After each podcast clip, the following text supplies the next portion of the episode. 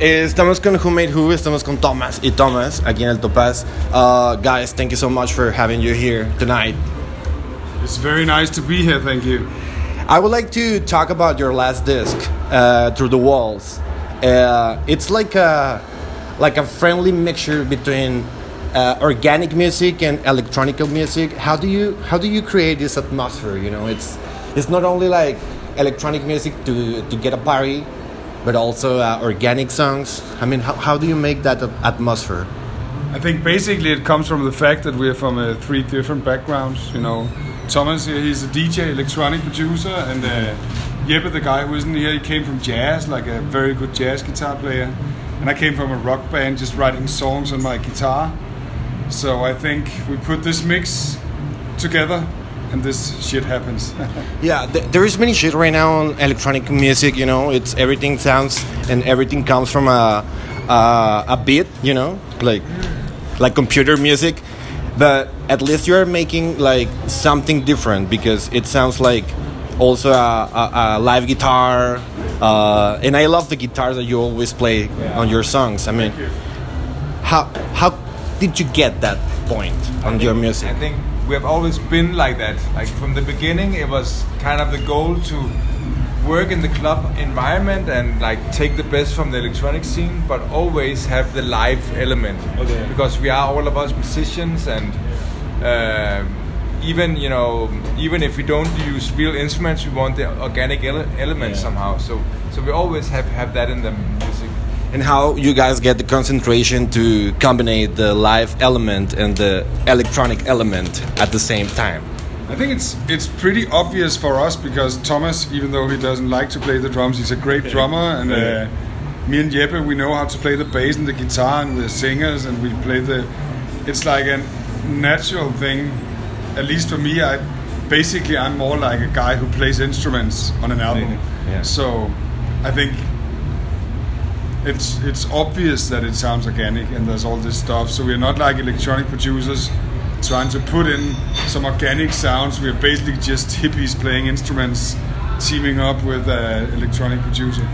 Yeah, I, I wanted to talk about uh, a track, my favorite track from your last record, Dynasty. Yeah. I don't know, it, it makes me feel like when you broke with someone, but you are cool, you know. I don't know where where does that song comes from that song is just about uh, you know when you have a relationship for a long time. Why killing sexuality? I mean, what? Why killing sexuality? Because what? on, on the on the lyric you are you said uh, on the song says killing sexuality. Sexu- yeah, yeah, yeah, yeah. It's because you know keeping it real for many years in a row that's a challenge, and I think it was just interesting to write a song about not someone you just met, but you know how to handle stuff on the long run.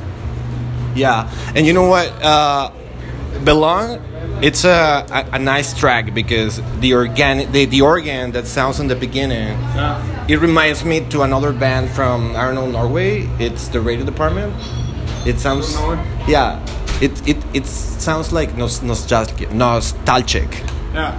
It was made super super quick. It was just a demo I did and we basically just yeah. released the demo and then did a fancy beat in the ending Okay. A lot of our very good stuff comes. Actually, the funny thing is the Belong track you just talked about. It was the track that was the easiest to make on the album. Okay. I think the Dynasty was the hardest one. We worked Why? so much in that. Why was hard? Because Barfod said the demo of the vocal was always better.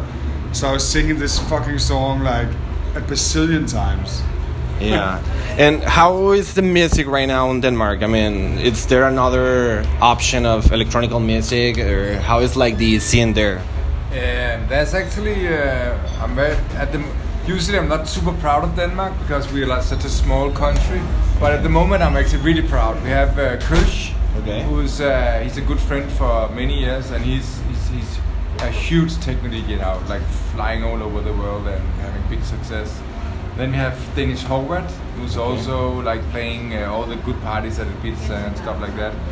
And, he, and, both of them they remixed us lately. Uh, they remixed Dynasty actually. Okay. And it's uh, we're gonna play uh, Dennis Howard's remix of Dynasty tonight. It's gonna be uh, it's gonna be good. And how much do you know, guys, about you know reggaeton and Latin music and all these sounds? Not really. No, not not a lot. I think. Not enough. Not enough. it's kind of fun. You know, it's Yeah, I- repetitive, but it's fun. I really like it. I, I'm, I'm bad with names, but I you know I have a few uh, tracks I play as you know when I play party DJ sometimes. Yeah. I have some track that always works, uh, but I don't know much about it. Yeah.